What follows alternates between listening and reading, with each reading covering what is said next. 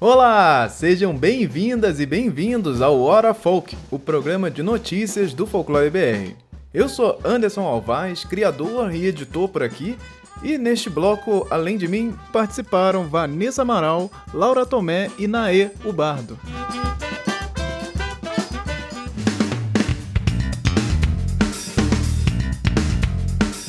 Então vamos aqui para nossas rapidinhas do Hora Folk. É, é, eu peguei uma notícia aqui de um game, sempre game, que eu adoro trazer jogos aqui pro, pro Folclore BR, que traz um ar bastante interessante aqui pra gente conversar melhor, até com mais, um público ainda maior, né?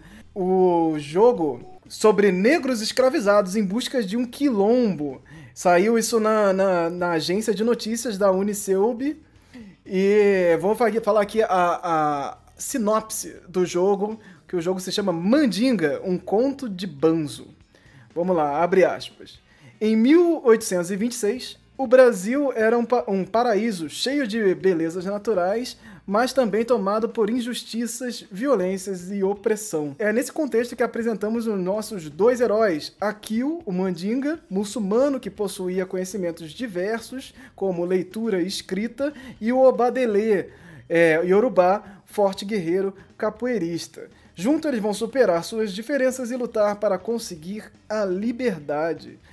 O jogo está disponível na Steam. Ele é esse estilo RPG, meio JRPG, né? RPG japonês, aí esse formato lembra um pouco Pokémon também, algumas das vezes, aquele de Game Boy. E, e a ideia dos produtores é trazer um pouco essa perspectiva é, é, mais ampla do entendimento da própria período da escravidão, onde a gente tinha é, trazidos para o Brasil milhares de escravos, de, de negros escravizados para o Brasil, de povos diferentes, aquela coisa dos povos que a gente estava falando aqui, povos diferentes nessa África gigante, né? Então você traz é, é, centenas de povos e mistura todo mundo no mesmo lugar. É todo mundo negro, vocês são escravizados aqui, são os meus, são, eu sou o seu dono. E agora tá todo mundo aqui trabalhando junto. E cara, quantas histórias e quantas pessoas e quantas línguas eram faladas ali com, com religiões diferentes, com princípios diferentes, todo mundo ali misturado nesse nessa nesse caldo que fez parte da formação do Brasil. E o jogo tenta trazer essa perspectiva de que existiam negros diferentes, que existiam essa perspectiva diferente dentro dessa, desse, desses escravizados. E que, mais uma vez, a gente, a gente eh, trazendo aqui essa ideia que está falando lá no Shang-Chi, a gente resume tudo a escravos. Quando a gente aprende lá na escola, quando a gente aprende isso no, no, de uma, numa primeira entrada, né? Os escravos, os negros escravos. E acabou né? É, é, esse, é, é, é, o, é o máximo que a gente tem ali de, de aprendizado sobre um período de mais de 300 anos de plena escravidão e gerações e gerações que viveram aqui nessa, nessas terras, né? Então, assim, é, você trazer isso para um jogo só nessa, nesse pequeno detalhe ali de temática já é uma profundidade muito interessante de você trazer um negro muçulmano é, é, é, pensar que, que essa religião árabe ela é parte da maior parte da África hoje. De, de, no quesito religião, né? E aí a gente aqui no Brasil tem a perspectiva da África mítica, que todo mundo é cultua os orixás e tal. E não, é todo mundo ou é muçulmano ou é cristão e, meu irmão, é, é, é isso. É isso. E é uma outra perspectiva de outras religiões e outras formas diferentes. Então, trazer esse elemento pro jogo já é sensacional. Tá baratíssimo na Steam, por favor. Já, inclusive, já adquiri aqui meu, meu exemplar. De repente, trazer ele aqui pra um, pra um Joga Folk aqui. O que vocês acham dessa, dessa proposta aí de, de jogo? Ele, ele sai um pouco desse lance educativo e tenta ali também misturar com essas relações do RPG, dessa jogabilidade. Então eu acho que é muito interessante. É, é, é você pensar na, sei lá, no que joga. Eu não sou muito do jogo. Mas eu acho que é um público muito diverso, né? De, de faixa etária, falando em faixa etária. Então, às vezes pode chegar numa que não tem, tipo assim, não, não procura, não é algo do, da, do dia a dia dela, e ela vai entrar em contato com uma parada totalmente diferente e que pega aquilo que ela já viu, né? Porque todo mundo já estudou o negro escravizado no colégio. Ela pega aquilo que ela já viu, mas mostrando não possibilidade, mas mostrando possibilidades diferentes, coisas diferentes do que aquilo que ela já está acostumada. Então, eu, sim, não é algo que está muito no meu universo, porque eu, eu não, praticamente não jogo, mas é legal pra caraca.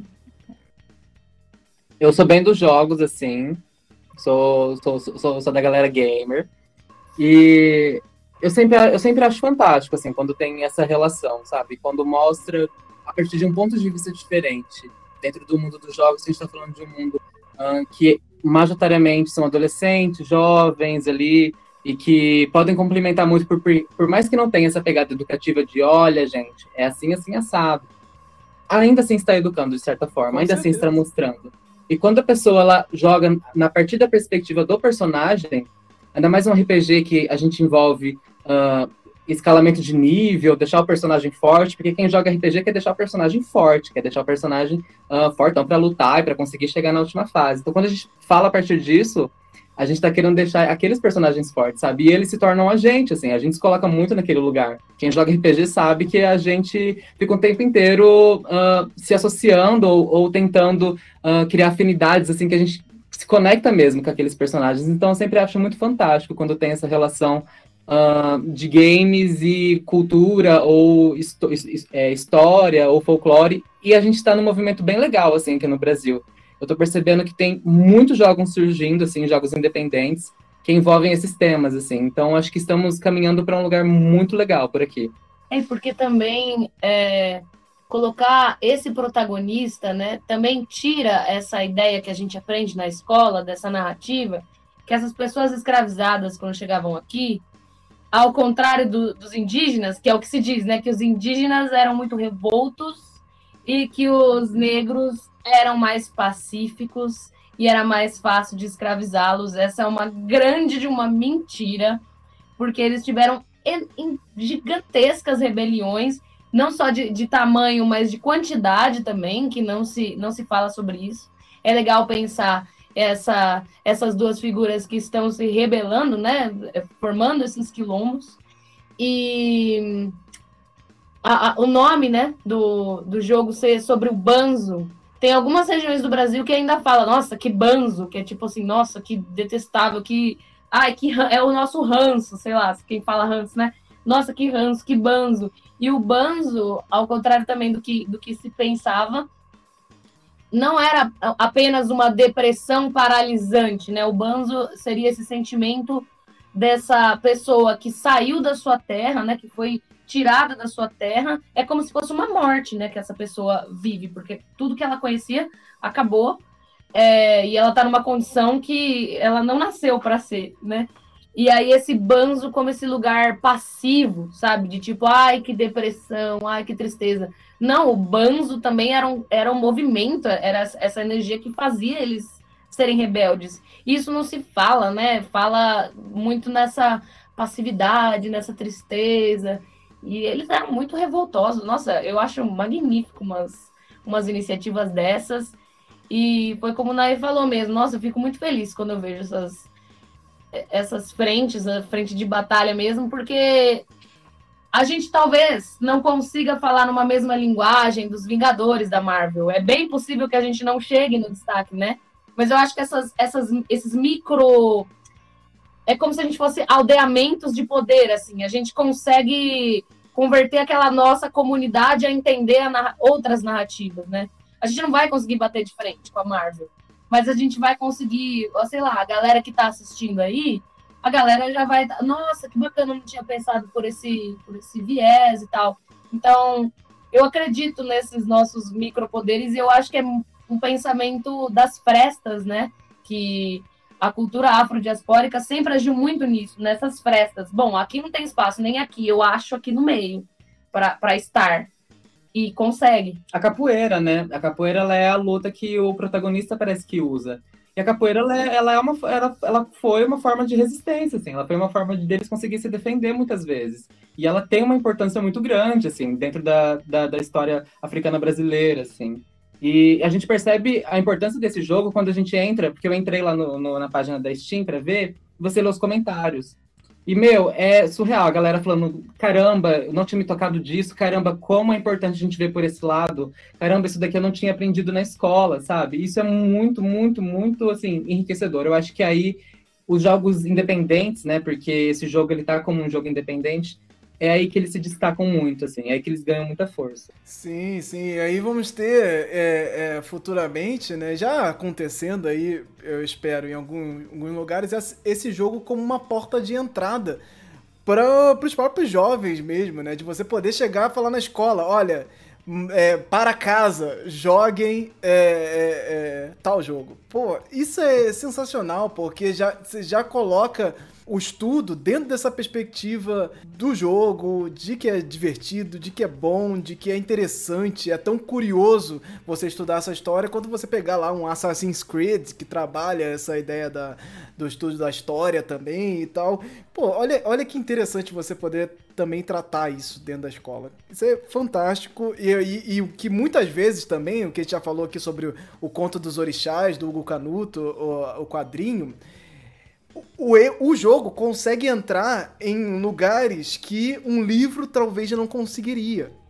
Então, nós temos uma lei que, que, que obriga, inclusive, o estudo de religiões e, e história africana e tal, mas é aquilo. Tá, no papel tá lá, mas na prática ela não funciona. E atitudes desse tipo podem entrar como essa essa essa possibilidade que o, o cara que estiver bloqueando isso não vai nem perceber, não vai passar por essa, por essa questão de proibição.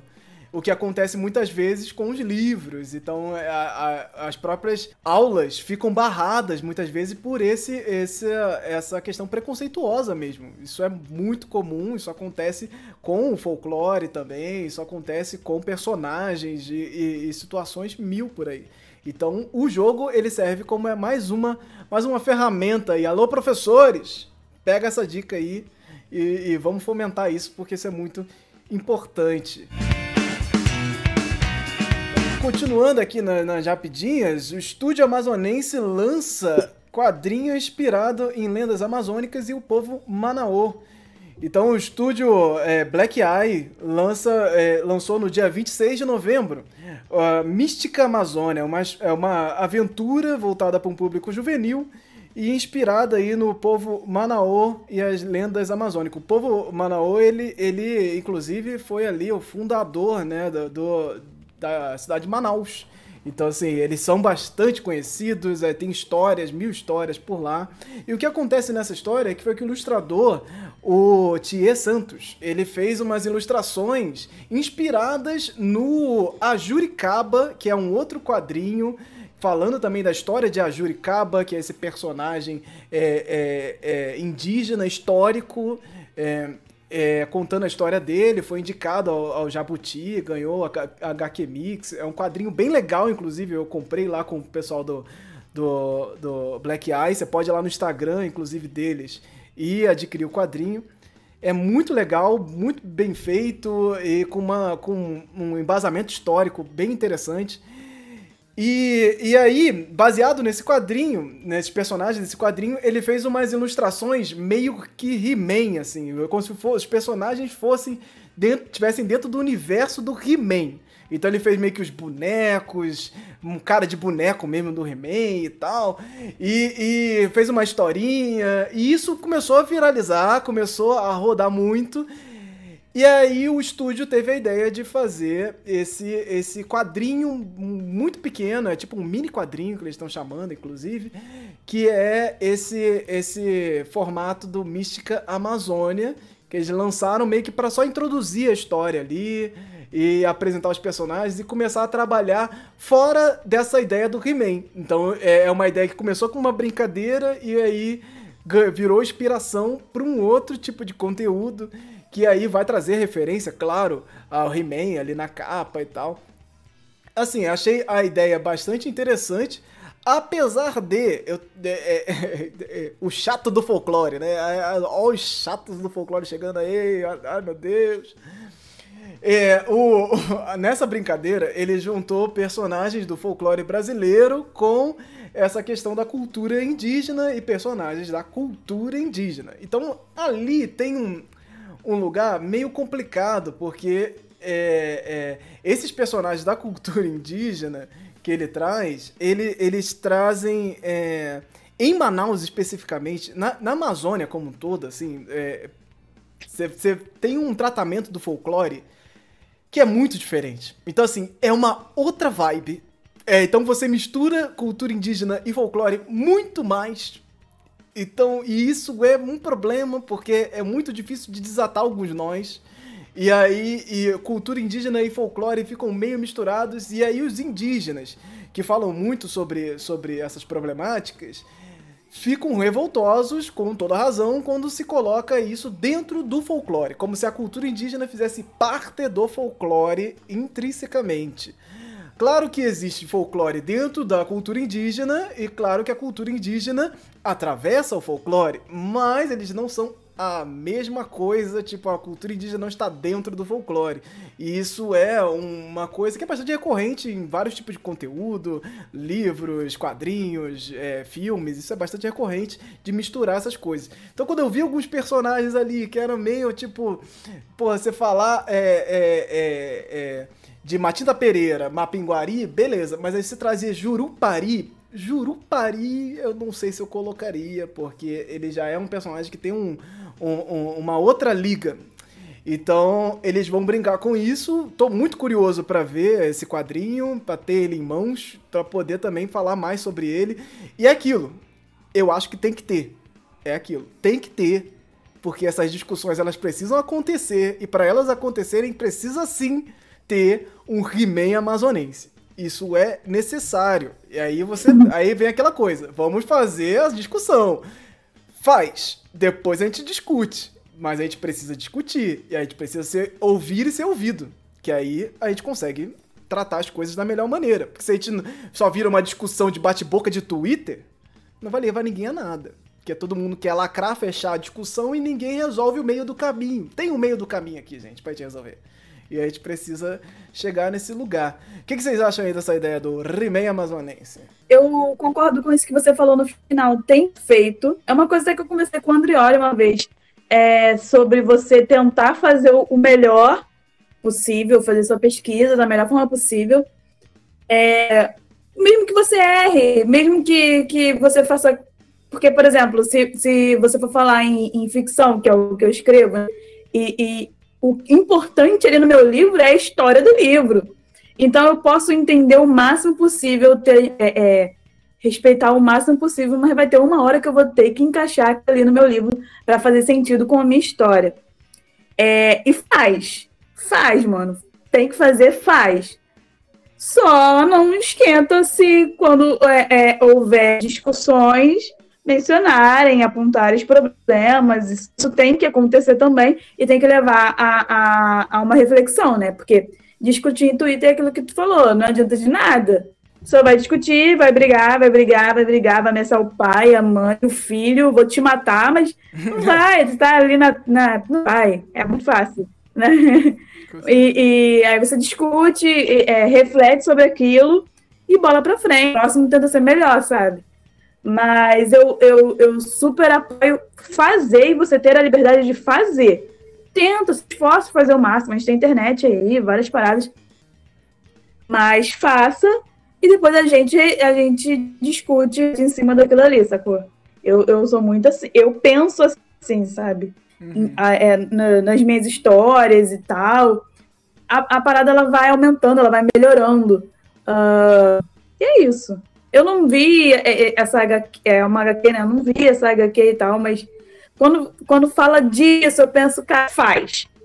Depois a gente vê. Sim, mas se esforça. Se esforça. Pesquisa pra caraca. E depois a gente fala sobre. E vende, e é isso aí. O ponto positivo é que ele já começou demarcando, né? Então, aquilo que a gente está uhum. falando de generalizar não aconteceu. Focou uma coisa. A gente sabe que estamos falando ali de algo muito específico. É, sobre essas questões, assim, de desses atravessamentos, né, mais uma vez usando atravessamentos, porque é chique, do folclore com as outras culturas e coisas assim, eu, eu acho que é perigoso não se falar sobre, eu acho que o que o Anderson pontuou é muito interessante de, ok, faz e depois a gente debate, porque essas coisas precisam ser, ser debatidas, quanto mais a gente coloca folclore embaixo do tapete, quanto mais a gente não se discute essas coisas, mais elas vão ficando uh, difíceis de serem entendidas e mais coisas, mais problemas vão surgindo. Mas uma coisa que uma vez eu ouvi o Androli falando que eu acho muito, muito legal é de manter a dignidade dessas histórias. De manter a dignidade desses personagens que você está colocando. Então, assim, você quer mudar? Ok, mas até o, até o quanto você vai mudar? E até o quanto você não vai deixar uh, explicado nas entrelinhas ou de alguma outra forma o que aquele personagem representa. E se a gente está falando de um povo específico, o que ele representa para aquele povo, sabe? E a gente consegue fazer essa separação, talvez, de que, olha, não é um personagem comum nos outros lugares do Brasil. Não é, a gente não, a gente não vê crianças falando no sudeste do Jurupari. Uh, mas como a gente consegue traçar esse lugar deixando, deixando essas margens, esses, esses limiares, sabe? Entre a cultura local, entre o folclore em geral, eu acho que isso é um debate, assim, gigantesco, assim, mas eu, sou, também, eu também sou do time do tipo, faz que é importante, e que os debates surjam, porque precisa ser debatido. O folclore precisa ser debatido muito, muito, muito, assim, porque ele está sendo socado dentro de lugares assim que tá que a gente, a gente sempre pensa, né, que folclore é o que está passado e o que já passou, mas Sim. a gente precisa ser que essas, que essas discussões elas se fomentem, assim, que elas sejam transmitidas mesmo. Sim. Porque é legal o que você falou, né? Porque eu fiquei pensando, né, enquanto você falava, é, qual que é a nossa função enquanto artistas, né? Todos nós aqui que estamos discutindo somos artistas. É, e, e, fico pensando o quanto colocam a gente, e a gente também cresce achando que a nossa palavra, quando a gente manifesta uma arte, um produto artístico, é a palavra final. Sendo que eu, eu penso que, não sei como vocês entendem isso, mas eu penso que o artista não é a pessoa que vai te trazer um, uma palavra final, mas é a pessoa que está caminhando e falando assim, ô, oh, vem ver isso aqui que eu tô que eu tô vendo. E a gente assumir essa posição de aprendiz, eu acho que é assim fundamental. A gente assumir o quanto a gente não sabe das coisas, o quanto a gente ainda precisa entender melhor e o quanto a gente precisa sair desse lugar de protagonista. É, é um negócio assim que eu tenho pensado muito, quanto a gente quer ser protagonista de, de coisas que são muito maiores que a gente. Então, pensar esse povo, é, pensar esse artista que começou a retratar esse povo, né? Qual que é a relação? O porquê que eu estou falando disso? Né? Eu vou falar sobre isso ou eu vou falar a respeito disso, né? Que tem até a, a ideia da palavra, né? Falar sobre, falar a respeito, né? Em, em torno, né? Respeito é olhar de novo, a palavra respeito. Então eu vou olhar de novo. Por que, que eu escolhi essa e não aquela? Né? Eu acho que eu tento é, assumir essa postura comigo na minha vida de eu tô fazendo um caminho. Vem ver comigo. Putz, tropeçamos. Nossa, que merda, né? Tropeçamos. Bom, levanta aí, bora. E eu acho que a gente tem que entender essa. Bom, eu, eu imagino assim, eu entendo dessa forma, né? Querendo colonizar os outros, né? Que tem que entender. Mas eu, eu vejo dessa forma e eu tento. Isso ameniza um pouco a, respons, a não a responsabilidade, mas a carga que a gente põe nas nossas costas de tem que estar tá absolutamente certo para conseguir manifestar uma arte e ela tá pronta. A gente sabe muito bem, nós artistas sabemos muito bem que a gente nunca termina uma, uma obra, a gente uhum. nunca termina, a gente abandona. Porque assim, chegou um momento que você, mano, isso aqui tem que nascer, porque eu vou ficar lapidando o resto da minha vida, eu tenho que deixar aqui e ver o que, que dá, e depois retoma, né, com a devolutiva do público. E o público é muito importante nesse sentido, porque a gente acaba esquecendo que o público é quem molda aquela arte junto com a gente. A gente não está fazendo um serviço e dando para vocês, ó, agora é seu. É, não, a gente está. E aí, gente? É, mas tem que ter uma postura dessa, né? Que não é uma postura de alguns artistas. Tem uma arrogância, tipo, não, eu sei o que eu tô falando, vou ficar quieta aí, eu estudei, né? Então, eu acho que se colocar nesse lugar de aprendiz, eu acho que tem que fazer sim, e tem que estar lá, principalmente. Tem que estar lá, querendo entender, querendo saber mais. E errar, a gente vai errar um milhão de vezes, porque você pensa, sei lá, o Câmara Cascudo falando sobre folclore. tem um monte de coisa que a gente olha e fala, mano, isso aqui não, não dá mais pra gente falar desse jeito. Gilberto Freire, mano, não dá mais pra gente falar desse jeito. E é isso, nós estamos fadados também a ficarmos obsoletos se a gente não assumir essa posição de, não, vamos lá, vamos ver como é que é, né? Sim. Acho que a que... é, é, trabalhar esse questionamento né, é muito importante. Você está estudando qualquer coisa, você está analisando qualquer coisa, a gente tem que trabalhar sempre isso. Eu acho que você está tá adaptando cultura, está pensando a cultura, você tem que estar, tá, primeiramente, aberto a essa possibilidade e aí, essa possibilidade, inclusive, pode estar equivocada, mas você tem que estar aberto a entender este equívoco também. Então, assim, nós vivemos sobre esses tropeços, sobre esses equívocos, sobre os, os erros e acertos, e a gente está aí é, é, trabalhando isso. Só que o que a gente não pode fazer é fingir que não está acontecendo. E é o que, que acontece na maior parte dos projetos e coisas que a gente finge que é melhor fingir que não está acontecendo, que aí passa direto ninguém vê. E de fato, funciona. Funciona. Você está contribuindo positivamente para esse cenário? Não. Mas é, funciona. E é, e, é, e é aí que a luta é complicada, porque não estamos falando aqui de uma estratégia que dá errado. Não dá, porque as pessoas não estão querendo discutir isso de forma geral. Mas se você toma atitudes para essa discussão, pronto, estamos num caminho, estamos numa conversa. E aí esse que é importante, tá aberto à conversa. Então vamos aqui para o nosso próximo assunto, que é para falar de Elfos. Elfos estreou na Netflix e aí é uma série que meio que mistura ali, é quase um o ET com, sei lá, elementos da, da, da cultura da dinamarquesa. Então vamos aqui para essa nova série da Netflix que estreou essa semana passada. E a sinopse dela é a seguinte: Uma família viaja para uma ilha é, remota num arquipélago da Dinamarca, buscando se reaproximar na época do Natal. Acontece que o lugar está dominado por uma comunidade religiosa, vivendo em equilíbrio com os elfos, seres misteriosos que habitam o imaginário local. Mas quando um membro da família encontra e leva para casa um bebê elfo, esse equilíbrio é interrompido e a ilha entra em uma batalha de vida ou morte pela fé e a sobrevivência. Esta é a sinopse de Elfos, essa série aí recém-estreada na Netflix. Eu assisti alguns episódios, é, deve estar no penúltimo episódio. O, o mais legal dessa série, de longe, é que ela tem episódios de meia hora e ela te entrega exatamente o que uma série deste tipo entregaria em uma hora de episódio.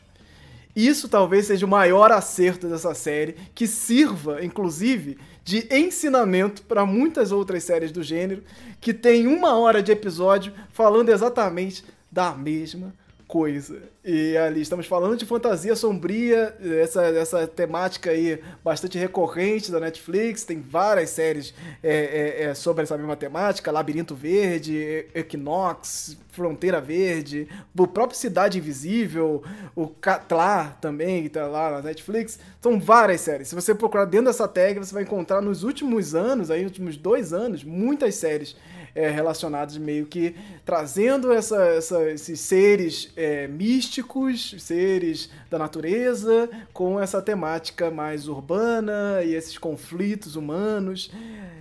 É, é, eu quero ouvir de vocês para depois dar aqui um meio veredito, porque eu não assisti ela toda, mas assim, já botando esses pontos positivos aqui, que ela já sai na frente de muitas séries desse tipo aí, que rola, enrola e não conta nada. Diga aí, vocês estão assistindo Elfos? Vocês pararam para este momento? Olha, você você mandou, né, aquilo lá, e eu abri o Netflix hoje e vi a série assim na minha cara. Pá! Falei, vou assistir. Terminei ela hoje. Eu não faço esse tipo de coisa que eu gosto de ir saboreando o negócio devagar durante a semana. Mas eu assisti ela toda, quer dizer que eu gostei bastante. Eu gostei que eles. É um negócio. É, é assim. Primeiro quando falo em elfo, eu lembro de duende. E quando falo de duende, eu lembro da Xuxa falando que viu um. Isso é só uma coisa à parte que eu sempre lembro da Xuxa falando que viu um. Que isso é muito marcante para mim. Ótimo. Enfim. É, mas assim, é, é, um, é algo assustador ali na, na, naquele, naquela ilha. É algo que provoca medo. Porque eles. Eles, eles matam quem você tiver que matar, né? Sem querer dar spoiler, mas é algo que provoca medo, mas não é demonizado em nenhum momento. Não sei como que é na Dinamarca, se tem toda essa questão. Mas é a Dinamarca? É, É Noruega? Sei lá. É Dinamarca, Dinamarca. Dinamarca. É, não é demonizado. É, tem um, começa com uma cena muito boa de um, um local oferecendo um, uma oferenda para eles, para eles ficarem de boa. O que é algo que é bem, bem, bem comum em muitos dos, dos, dos nossos é, é, personagens, né? De oferecer a, a oferenda e tal. E eles vão vivendo ali. Só que a- aí a garota chega a sua família e, e dá merda, né? E eu gostei, cara. Assim, eu, eu gostei. Eu gostei que eles culparam. Eu gosto quando o personagem que faz merda leva toda a culpa. Olha o spoiler aí, cuidado, cuidado, muita calma. culpa de ter feito spoiler. merda. Eu gostei de, de não, não foi. Não virou algo demoníaco, meu Deus, eles são o mal do mundo. E não tem isso. Não tem isso. É, a galera que convive com eles da, da ilha respeita. Tipo, tem uma relação de, de, de um medo respeitoso, sabe? E é uma, uma série pra tu ver assim no final de semana, sabe? Nada demais, nada que tu vai ficar, meu Deus, estou refletindo sobre isso. Não. Mas é uma boa série. Eu gostei, de verdade, eu gostei. Eu achei meio bizonho, coisas assim, mais visuais. No geral, eu, eu gostei. Mas eu não tenho muito crivo pra, pra questão visual. Eu não entendo nada. Eu não sei o que que é fácil e difícil de fazer. Então, sabe? Então, assim, eu achei estranho. Mas, sei lá, de repente ele queria que fosse estranho mesmo. E era aquilo ali mesmo. Mas, assim, assistam, é legal. É uma boa série. Naê, Naê, Naê, Naê é amigo dos gnomos. É, eu sou, eu sou praticante de bruxaria, então esses temas eles atravessam a bruxaria o tempo inteiro, assim. Mais uma vez eu usei atravessar. Ai, Laura, porque foi... Mas é ótimo o atravessamento. É encruzilhada. É ótimo. é verdade, inclusive. Laroyer. E, e esses seres eu gostei bastante, porque assim, começou um rolê, não sei em que época, eu acho que foi principalmente com, quando começou as princesas da Disney, de colocar esses personagens é, eu vou chamar de féricos, os personagens que vivem dentro de uma floresta e que, enfim, fadas, elfos, vou chamar de féricos como um todo. Existia uma certa glamorização deles, assim, sabe, em relação a- a- ao audiovisual. Então a gente viu, começou a ver fada como coisa fofinha, a gente começou a ver elfo como ser homens bonitões, de cabelo de prancha, trança. A gente começou a ver os seres féricos como uma forma muito ah, amigas, como, como, como forma muito amigáveis. Se a gente estudar o folclore europeu, e principalmente as culturas pagãs antigas, a gente vai ver que a relação que esse povo tinha com esses seres não era uma relação de adoração, uma relação de, meu Deus, vocês são muito fofinhos, eu quero ser amigo de vocês. Era uma relação de temor, era uma relação de medo. Então as pessoas faziam oferenda para manter longe, elas não faziam oferenda para chamar em casa. E se você entrar no TikTok, você vai ver a pessoa ensinando você uma fada de estimação. Isso nunca existiria, sabe? Isso nunca existiria. Porque a fada, ela é, ela é, as fadas, elas são, assim, seres estranhos, elas são seres feéricos, eles não possuem essa relação de bem e mal, eles não possuem esses, essas coisas que a sociedade tem, assim, sabe? Essa, esse modo de civilização, enfim. Eles são seres muito mais selvagens, assim. Então, quando que eu vi na série de que existia ali, logo no primeiro episódio, uma demarcação territorial, eu falei, isso daqui é interessante, porque sempre houve isso. Então, eu te dou uma oferenda para você não entrar na minha casa. O próprio Saci, né? As pessoas entregam o tabaco pro Saci pro Saci não entrar na casa, pro Saci parar de fazer as coisas em casa. Isso aconteceu muito em casa, assim, por exemplo. Aconteceu Então- hoje, inclusive. Hoje, aconteceu hoje. A gente caçou no caderno, que tá aqui na nossa frente. A gente achou. Aí a gente achou depois que a gente falou, olha, a gente vai oferecer café para você, então, por favor. Que a gente não tinha tabaco. Depois da live já vamos fazer um cafezinho aí. Então, quando eu vi que a série mostrava esses seres, como eles realmente eram, assim, dessa relação de temor e respeito e medo, eu falei, meu, isso daqui é interessante, assim. E, e, realmente, os seres féricos, eles roubavam crianças, eles trocavam as crianças, porque falavam dessa criança que é bonita, então vou trocar ela porque eu quero ela para mim, vou deixar uma outra estranha. Eles conseguiram fazer os seres humanos ficarem doentes, porque que, se apaixonavam pelos seres humanos, ou porque uh, não iam com a cara, eles tinham essa relação mesmo. Aqui mesmo no Brasil, esses tempos atrás, eu ouvi um podcast do povo Xingu falando sobre o Curupira, e eles falaram que o cara tirou uma flecha em um animal na floresta, e aí ele ficou muito doente depois, e depois o pajé contou que ele tinha tirado a flecha no Curupira. Então, assim, a relação de temor e respeito e medo, ela, ela deve ser uma linha que separa, assim, a galera humana da, desses féricos. Então, achei muito interessante a proposta que a série está trazendo, desse, dessa relação de a gente oferta para manter vocês longe. Fiquem aí, não atrapalhem na nossa vida. Turistas, por favor, não se intrometam aqui. Tô gostando bastante. É interessante isso que você falou da disneyrização, né? De tipo, eu só consigo aceitar que exista se for meu amigo, se for meu, se for domesticado, né? É uma visão muito ocidental. O próprio. Você foi falando, eu lembrei da, da imagem da figura do, do gênio do Aladim, né? Que primeiro que Aladim nem tá nas Mil Uma Noites, né? Já é, a galera acha que tá, mas ela, ela, ele foi inserido depois, né? E a figura do gênio, ele não é o cara da hora. Os ifrites, eles não são da hora. Tipo, eles estão aprisionados lá, cara, por 10 mil anos. Eles saem, eles querem matar todo mundo? É negociação, né? Nas mil maneiras tem isso. E aí, o quanto o gênio vira esse, esse ser bonzinho, tudo tem que ser bonzinho, tudo tem que ser ao nosso favor, domesticável. E, e não se permite o caos, né? O caos é, é fundamental para essas, essas entidades, esses seres é, encantados, né? Porque a natureza é caótica. A gente fica tentando humanizar tudo que é na, da natureza. Tentar ter controle, né? Tentar, porque controla, né? Exato. Sim.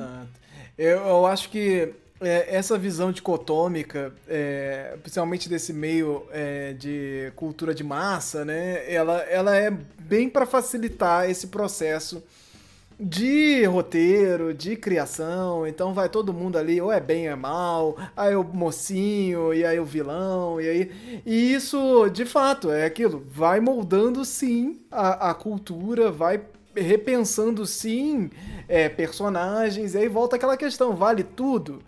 Então, se você quiser. E aí, hoje existe uma regra. Dentro do, do capitalismo, se você quiser vender alguma coisa para uma cultura de massa é, ocidental, você vai usar o bem e o mal. Você vai estabelecer muito certinho ali o que, que é bom e o que, que é ruim. E, e, e, e, funciona, lógico, vai funcionar muito. Mas aí, mais uma vez, será que é porque funciona, tá tudo bem? Nem sempre, nem sempre. É, e, e é isso. As narrativas, elas estão aí e elas podem ser repensadas, podem ser é, adaptadas e tudo mais.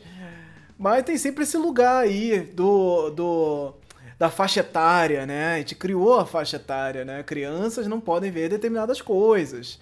É, é, e aí é muito doido você, você ter é, narrativas que são. É, que as aumentam a faixa etária porque tem um sangue. É assim, lógico, é, existe um limite, né, para você conversar ali. Só que, cara, é, é isso, você tá limitando muitas vezes o, o conhecimento de muitas coisas, assim. Ah, o personagem ser mal ou ser bom, ou não ser nenhum dos dois, isso não vai fazer com que a, a, a criança, por exemplo, público-alvo, deixe de entender. Isso que é muito importante a gente praticar, colocar essa dualidade em xeque, repensar o meio do caminho entre o bem e o mal e, é, repensar a atitude dos personagens. Então, enfim, a, a, série como, como um todo, até onde eu vi, ela é bastante, entrega bem dentro do, do, do objetivo. Não é, não tem nenhum problema assim dentro do que ela se propõe. Ela se propõe exatamente aquilo, tem uma pegada. Eu vi um site falando pegada meio ET, o extraterrestre, tem sim essa pegada, tem essa pegada de trabalhar é, essa o, o boneco com a, o, o, CGI, com os efeitos é, é, é, computadorizados, que funcionam, que é legal, não é uma coisa assim. É, para crianças especificamente, não é. Apesar dele estar tá lá com o Netflix, acho como 12 anos, Eu acho que talvez ali é até um pouco mais, porque dentro dessa, dessa ideia ainda, né, é, de faixa etária que nós temos, né, é, ele acaba talvez sendo um pouco além. Mas é isso, é super tranquilo, é de boa. Acho que até para criança mesmo assistir, não vi nenhuma coisa problemática assim nesse, nesse campo. É uma série honesta, então acho que vale vale dar uma chance aí. É, tem seis episódios, acho que são seis episódios, meia hora, redondo, tranquilinho para assistir, final de semana, ou se você quiser ir diluindo ela aos pouquinhos ali, como eu tô fazendo também, entre uma coisa e outra. Funciona muito bem, Elfos na Netflix. Vamos lá dar uma olhada também, que vale a pena. E aí, voltando aqui já encaixando outra rapidinha de coisas que também tem elfos, que é Hilda. Hilda foi, foi lançada aí que divulgada, né? Rio da animação da Netflix, é, que foi originada aí de um, uma história em quadrinho ela foi divulgada que vai ter um especial de Natal. A segunda temporada foi lançada no ano passado, não vamos ter terceira temporada esse ano e vão ter um especial de fim de ano, na verdade, que não é nem Natal, vai ser lançado dia 30 de dezembro. E essa série traz esses elementos folclóricos e personagens e relação da cidade com esses personagens de uma forma sensacional, assim, é muito divertido, é muito simpático de assistir, gostoso de assistir. Hilda é um grande exemplo aí de animação é, bem produzida nesse sentido de é, é, é, é tanto visual quanto narrativa. Eu acho que vale muito a pena. E aí, ao invés de a gente comemorar a Hilda e ficar fe só feliz pelo lançamento aí dessa, dessa nova é, novo especial, vai ser um filme, inclusive, é bem um longa-metragem. E vai ter uma terceira temporada. Estava rolou, rolou uma expectativa de que não iria acontecer uma terceira temporada, que esse seria o encerramento, mas não estão produzindo uma terceira temporada, já foi anunciado também. E aí o que, o que, o que traz para as pessoas quando divulgaram os cartazes de Hilda? O pênis do gigante é, e foi isso, exatamente isso que você acabou de ouvir. O pênis do gigante foi a coisa mais comentada sobre Hilda. Que não, era, não é nem um pênis, é porque é, essa imagem que vocês estão vendo aí, a imagem da esquerda, foi o que lançaram primeiro no Twitter lá do criador e divulgaram. E aí, a ilustração dá a entender que parece que é o pênis do gigante que ela está vendo ali na, na ilustração. Depois, se vocês só estiverem ouvindo, por favor, busquem esse cartaz que fizeram depois o outro cartaz ali à direita, explicando que é um gigante. A quinta série interior, ela é avassaladora. Ela vem com muita força e impede que as pessoas vejam só as coisas como elas são.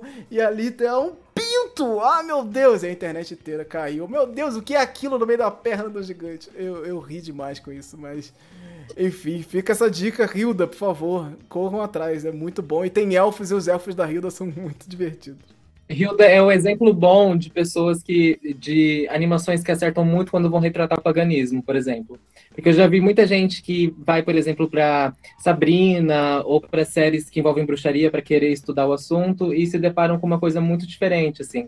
Então, Hilda é a melhor recomendação que eu tenho se você se interessa por paganismo ou por bruxaria, é Hilda, porque Hilda mostra muito, muito, muito bem a relação que o povo tem com esses seres féricos que eu comentei. Existe ali um certo temor, mas também existe respeito e também existe a barganha. Então ela consegue criar aliados assim, são aliados dela. E Hilda é uma série que eu tenho de carinho do meu coração, assim, eu amo de paixão. E aqui o nosso último assunto, que na verdade é uma, uma, uma constatação, uma comemoração, inclusive, da primeira publi do Folclore BR. Ela aconteceu e os pratos do Espoleto, que fizeram um tema, o um tema de ilustrações Brasilidades. O restaurante Espoleto tem esse, essa série de pratos que eles lançam todo ano, com ilustrações diversas e tal. Esse ano eles fizeram, tem uma Brasilidade e são oito pratos, cada um com seu, seu, seu, sua temática específica, e tem um prato do folclore brasileiro. E eles me chamaram, olha aí, olha aí, me chamaram como influencer. Olha que chique. Eu, o influencer, tá? E eu fui lá fazer essa publi para o Espoleto, apresentando o prato é, do folclore. Foi muito legal, assim, eles deixaram super aberto para fazer o que quisesse, mas é um minuto, assim, um minuto de vídeo, foi um negócio, pisquei aqui, já tá três horas falando aqui de, de folclore, não dá, não consigo fazer coisa em um minuto, mas consegui, tá lá, então vocês dão uma olhada lá no Instagram do Espoleto, que foi uma parceria aí bem legal, espero que venham mais aí, gente, 2022 chegando aí, por favor, empresas, é, olhem pra gente aqui, Folclore BR aí, Pode chamar, nós, pode chamar. Chama nós aí para essa... Hashtag chama. para essas novidades aí. Então, os pratos estão disponíveis. Eu não sei se já acabaram, porque tem isso também. Eles conseguem esgotar os pratos. O negócio é um fenômeno absurdo. Mas estão disponíveis aí no restaurante Espoleto. Você pede alguma coisa e o prato. é, é, você pede o prato junto ali, você paga separado e tudo certo. Então, vão lá. E, e, e quando vocês, vocês forem comprar, já posta falando, pô, graças ao folclore BR, é que eu, eu comprei esse prato. Então, fica essa dica aí, gente.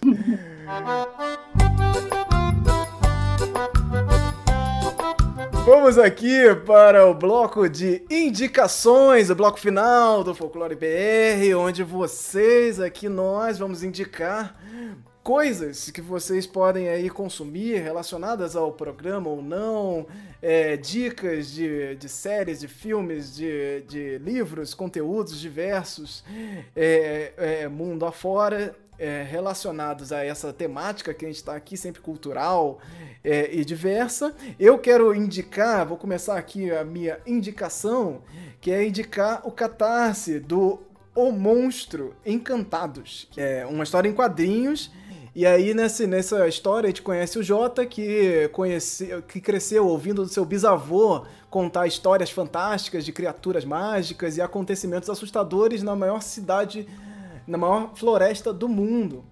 E aí, já adulto, ele descobre que, que pelo menos uma dessas histórias é real. Uma cidade americana esquecida no meio da Amazônia, a Fordlândia, criada por Henry Ford em 1928 para a produção de latex. Essa cidade ela existe, é uma cidade tipo muito muito destacada e por lá rolam histórias absurdas e muito loucas, assim, é uma cidade feita para produção de latex e o, o, o, ilustrador ele tem uma, uma, uma relação, Fábio Koala é o ilustrador, então vocês procurem, ele tem uma relação com a cidade, ele viveu lá durante um tempo, então vocês procurem por essa, esse quadrinho no Catarse, O Monstro Encantados. E ele vai trazer também, tem personagens do folclore lá e tal. Então ele vai trazer a perspectiva dele para essa história. Bastante interessante, eu fui lá, apoiei também. Fenomenal, muito legal mesmo, assim, vale muito a pena dar uma olhada no trabalho dele. Busquem aí, Fábio Koala. Então essa foi minha dica aqui de hoje. Quero saber de vocês aí. Já aproveitando aqui para agradecer muitíssimo a presença de vocês aqui, esse programa maravilhoso de hoje, cheio de, de, de, bugs e coisas loucas aqui, mas conseguimos chegar aqui até o final. Muitíssimo obrigado. Vou passar aqui para Vanessa primeiro, mandar aqui a sua dica, já pode se despedir aqui. Muitíssimo obrigado pela sua presença, Vanessa. Cara, eu que agradeço o convite de verdade. Tipo, eu maratono tudo que você, você faz. Então, me sinto muito honrada em, em, em ter sido convidada. De verdade. Muito obrigada. Eu vou indicar uma série. Ela não é tão voltada pro, pro folclore, mas ela é bem, bem, bem, assim, é uma produção independente, é um steampunk. Tá na Amazon. O que é muito legal, uma produção independente, tá na Amazon. É, é todo vapor o nome. É futurista e tem relação com. Eles pegam personagens da literatura brasileira e colocam como personagem lá, aí tem magia, aí tem ficção científica, eles têm que resolver casos. É muito legal, é bem legal. Tá lá na Amazon, todo vapor. Ah, o podcast do Naê também tem um episódio que eu estou me coçando para falar, que eu fui no Instagram dele reclamar que eu durmo com tudo apagado. Tudo, no breu. Eu durmo no breu. Eu não consegui. Eu deixei a porta do meu quarto aberta com a luz da sala acesa, porque eu não consegui. O episódio sobre São Tomé das Letras me deu um cagaço. Coisa que eu não, se, não sentia muito, porque eu, sou, eu consumo muito terror, consumo muito terror, eu gosto muito de terror. E quando eu, eu tava fazendo janta, ouvindo esse podcast e eu ficava olhando pra minha porta, que tem, é de vidro. Eu ficava, caraca, mano, por quê? é, é, episódios São Tomé das Letras de Danaê. Se você gosta de sentir medo, cagaço, ouça esse, esse episódio, porque tá sensacional. E é absurdo. Eu fico arrepiada só de lembrar. Eu fui contar pra uma amiga minha e fiquei arrepiada. E ela ficava assim, olhando com o olho esbugalhado e eu toda arrepiada. Então, essas são as indicações. E os meus livros também, né? Se quiser entrar lá no meu Instagram, Vanessa Amaral Autora. Os meus dois livros estão lá na Amazon. Perfeito. Naê, você aí. Eu, eu, inclusive, maratonei também esses dias e, e, muito, muito bacana. Vale muito a pena, gente, o podcast do Naê. Então, por favor, Naê, qual é, qual é, fique aí, se, se defenda. É Nael Bardo. Né? Nael Bardo, o nome do podcast. Tem no Spotify e tem no YouTube também. Esse episódio que a Vanessa está falando é um episódio que é um caso meu, que eu passei, que eu vivi que foi de quando eu dormi em uma delegacia por conta de assombração. Então, assim, essa é a melhor sinopse. E quando eu conto isso, eu sempre dou risada. Porque eu já dormi em delegacia por conta de assombração, gente. E falando em assombração, o que eu vou indicar é um tour que tá rolando aqui em Campinas. Quem é campineiro, quem é da região, tá rolando um tour que vai, é, na verdade, vai rolar. Ele aconteceu de forma presencial esse tempo atrás, o pessoal ia de carro, só que agora vai ser a pé. E ele vai ser noturno dessa vez, que é um, um tour pelas assombrações de Campinas pelos lugares assombrados de Campinas. Então, o Instagram deles é o que te assombra. E eles vão fazer um tour por novos lugares e novas assombrações. Vai ser a pé de noite, guiado. Então o pessoal vai contando e vai narrando as assombrações daqui de Campinas, que tem muita. Esse lugar aqui é um lugar assombrado. E vão e... até o cemitério. E vão até o cemitério, que é onde estão tá os, os, nossos milagreiros, assim, os santos milagreiros de Campinas, que são famosos por aqui. E, e é essa a minha indicação. Então, mais uma vez, voltando ao terror, e o meu podcast, né, o Bardo, tem no Spotify, tem no YouTube. Uh, meu Instagram, né, Della Parma, onde eu também falo sobre folclore, conto história de vez em quando, falo de bruxaria, tiro dúvida, e é nóis. E, inclusive, esse passeio, né, guiado por Campinas, é, é uma iniciativa muito legal, porque aqui em Campinas, Campinas é, foi uma cidade terrível é, dentro do contexto da escravidão. Era usada como moeda de troca, do tipo assim, era, era o pior lugar para se mandar uma pessoa escravizada, que era conhecido como Bastilha Negra, de tantos homicídios e suicídios negros escravizados que aconteciam. Então, esse rolê das assombrações é uma maravilhosa de uma ponta de novela, de uma oportunidade para a gente ouvir falar desses milagreiros que a maioria deles são, eram pessoas negras, né? Eram pessoas à margem dessa sociedade branca. Então, assim, começar por essa o que te assombra é muito maravilhoso. E o que eu quero indicar é, é um, uma série de documentários que é brasilbrasileiro.br. Então, é, é do Matheus. O Matheus, ele é cineasta e ele vai documentando as manifestações musicais do Brasil.